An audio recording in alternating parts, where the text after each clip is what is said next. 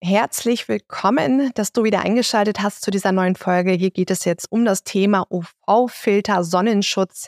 Ist das für dich wirklich notwendig, ja oder nein? Ich möchte dir hier einfach mal ein paar Backgrounds geben, die dir vielleicht sonst so noch keiner gesagt hat und du dann weißt, was mache ich denn jetzt mit meiner Haut eigentlich? Was brauche ich für einen Filter? Welchen sollte ich besser nicht verwenden? Also bleib jetzt bitte unbedingt dran. Herzlich willkommen im Gesundheit Revolution Podcast. Mein Name ist Nike Thiemann. Ich bin ganzheitliche Haut- und Gesundheitsexpertin mit eigener Praxis und Dozentin und Gründerin der Gesundheit Akademie. Wenn du dich oder deine Klientin von Hautproblemen und Symptomen wie Verdauungsprobleme, Energielosigkeit, hormonelle Ungleichgewichten nachhaltig und ohne Chemie und Quickfixes befreien möchtest und du stattdessen dir mehr Klarheit über die Zusammenhänge wünschst, damit du schnell in die Umsetzung kommen möchtest, dann bist du bei mir genau richtig. Warum mache ich dieses Video? Ich mache dieses Video, weil immer wieder über UV-Filter gesprochen wird, über die Notwendigkeit. Und wenn man sich jetzt Holland anschaut, ähm, dort gibt es gerade eine Kampagne, wo überall kostenfreie Sonnenschutzmittel an allen Stationen äh, ausgeteilt wird, weil einfach dort die Hautkrebsrate sehr stark, also sehr steil angenommen hat. Also immer mehr Menschen unter Hautkrebs auch erkrankt sind und das hat mit Sicherheit was damit zu tun, dass diese Menschen, die jetzt auch an Hautkrebs erkranken, früher gar keinen Sonnenschutz verwendet haben. Und diese Quittungen kriegt man ja nicht sofort innerhalb von fünf Tagen, sondern die kriegt man ja ähm, über einen langen Zeitraum erst. Und deswegen ist das Thema Prävention nicht so beliebt in Europa, in Deutschland. Ich würde behaupten, bei allen Menschen, denn der Zwang, äh, der Drang nach Veränderung wird immer nur dann auch gemacht, wenn einfach ein gewisser Schmerzpunkt bereits schon da ist. Und ähm, ja, so tickt einfach die Gesellschaft, so tickt der Mensch. Wenn nicht was wehtut, bin ich auch noch nicht bereit, etwas zu verändern.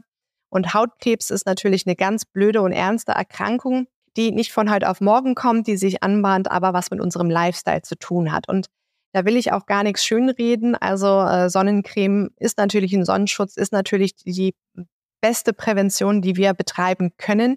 Aber ich möchte trotzdem auch in diesem Video jetzt ein bisschen offen auch darüber diskutieren, und mit ähm, und dir ein paar Anhaltspunkte geben, Kriterien geben, woran du dann für dich entscheiden kannst, ähm, wie du für dich damit umgehst. Weil das ähm, eine ist natürlich eine Empfehlung, die wichtig ist. Äh? Also Prävention geht nur über Sonnenschutz, aber Sonnenschutz ist auch nicht ganz ohne. Also ähm, die ganzen Inhaltsstoffe in den Hautpflegepräparaten sind, auch wenn es Studien gibt, die das so nicht eindeutig belegen, gibt es trotzdem Sonnenfilter, die bedenklich sind, als bedenklich eingestuft sind. Ihr könnt auf CoCheck gehen, das ist immer so eine sehr beliebte Seite.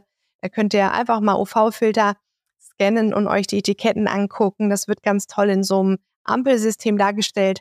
Und der kleine Haken ist natürlich, dass auch manchmal dann Inhaltsstoffe mit gelb oder rot markiert werden, die nicht unbedingt für unsere Hautbarriere negativ sind, sondern was dann mit der ähm, Umweltbedingungen, Ethel, Werte und Normen in ähm, in, in Einklang steht, so dass wir dann natürlich auch ähm, da gewisse Inhaltsstoffe in Hautpflegeprodukten nicht drinne haben wollen, die unsere Umwelt negativ ähm, beeinträchtigt. Da stehe ich auch voll und ganz dahinter, aber ein Laie kann das häufig nicht voneinander unterscheiden und sieht dann einfach nur das Ampelsystem und sagt, okay, das ist nicht alles grün, also ist das Produkt nicht gut und gesund für mich, sondern äh, man muss da schon ein bisschen tiefer reinschauen. Aber es ist eine gute, sehr gute Plattform, um erstmal den ersten Eindruck zu bekommen über die In Inhaltsstoffe, ob sie bedenklich sind oder nicht. Und das ist natürlich der allererste Schritt, den du auch machen solltest, bevor du dich für ein Sonnenpräparat entscheidest. Nun ist es aber so, wenn man sich jetzt für ein Sonnenpräparat entschieden hat, was grün ist, da gibt es einige, die werden aber von der Haut nicht gut vertragen. Und das ist etwas, warum mir dieses Video auch so wichtig war. Wir müssen uns im Klaren sein, Sonnenschutz allgemein ist eine schwierige, schwierige Geschichte in der Kosmetikherstellung, weil ein Sonnenfilter, wie gesagt, eine, eine Basis braucht, damit der Filter, der Sonnenfilter auch stabil bleiben kann. Das heißt, die Anforderungen an diese Hautpflege sind sehr, sehr, sehr schwierig. Warum normale Hersteller einfach ganz viel Konservierer reintun, ganz viele Stabilisatoren, damit dieser Filter nicht zerbricht, was aber auf Kosten unserer Hautgesundheit einfach geht. Ja, wir brauchen da sollten keine Konservierer drin haben, nicht zu viele zumindest. Wir sollten äh, eigentlich auch keine Parfümstoffe in einer Hautpflege haben. Aber das und Emulgatoren, geschweige denn davon, das sind alles Sachen, die eigentlich in einer Hautpflege nicht zu suchen haben und auch nicht in einem Sonnenschutzpräparat. Aber soweit ist die Kosmetik noch nicht und die Anforderungen sind schwierig. Und gerade wenn man jetzt hautgesunde Kosmetik herstellen möchte und dann das Thema UV-Filter hat, ist es noch mal schwieriger, weil man halt gewisse Konservierer, Konservierer ja nicht verwenden möchte. Und dann muss man an der Basis arbeiten, am Fettgehalt. Und das ist halt so, dass viele Menschen die Hautprobleme haben. Und damit meine ich jetzt wirklich Menschen mit Rosatia oder Neurodermitis oder die starke Entzündung haben, eher eine fettige Haut haben, schon Unterlagerung haben.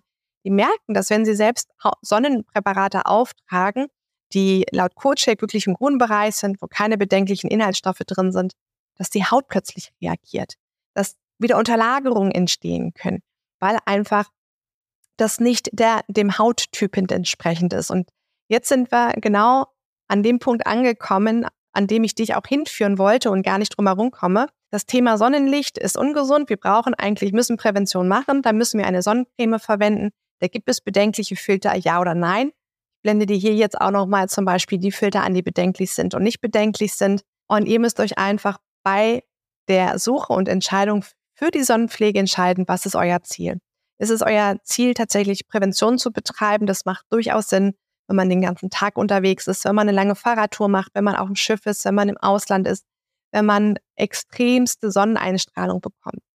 Wenn ihr aber Akne, wirklich massive Probleme habt und an eurem Hautproblem auch arbeiten wollt und merkt, diese Sonnencreme tut euch nicht gut, überhaupt nicht gut, verschlechtert euch, wirft euch komplett nach hinten, ist meine persönliche Meinung, dass man dann einfach schaut, dass man gar nicht in die Sonne geht. Es gibt ja Tage, wo man weiß, man ist im Job, man ist im, auf der Arbeit, man hat maximal den Weg von der Arbeit nach Hause bis zur Straßenbahn, dann sollte man einen Strohhut aufsetzen, dann soll man, sollte man einfach schauen, dass man sich nicht in der Sonne aufhält. Das ist das Allergesündeste für die Haut. Ja, sich im Schatten aufhalten.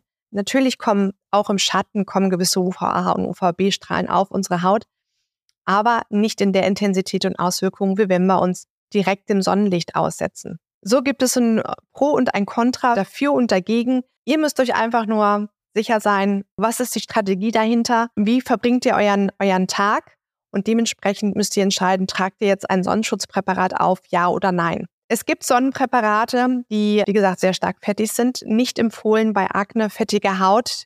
Da blüht die Haut sofort wieder direkt danach. Und äh, wenn ihr Rosatia habt, auch diese Haut macht zum Beispiel Sonnencreme überhaupt gar nicht auf eine Emulsion gehen, versucht auf eine fettfreie Sonnencreme auszuweichen, die unbedenkliche Inhaltsstoffe beinhaltet. Es ist nicht einfach, dieses Sonnenpräparat zu finden, weil es so noch nicht das Nonplus-Ultra-Präparat gäbe. Sonst hätte ich euch das hier auch schon in diesem Video erklärt. Ich recherchiere ja jedes Jahr aufs Neue die neuen Sonnencremes durch Rezepturanpassungen und ich selber habe ja auch zwei Kinder und ich muss da ja auch abwägen zwischen Filter, Beeinträchtigung der Hautbarriere, Prävention, Sonnenschutz.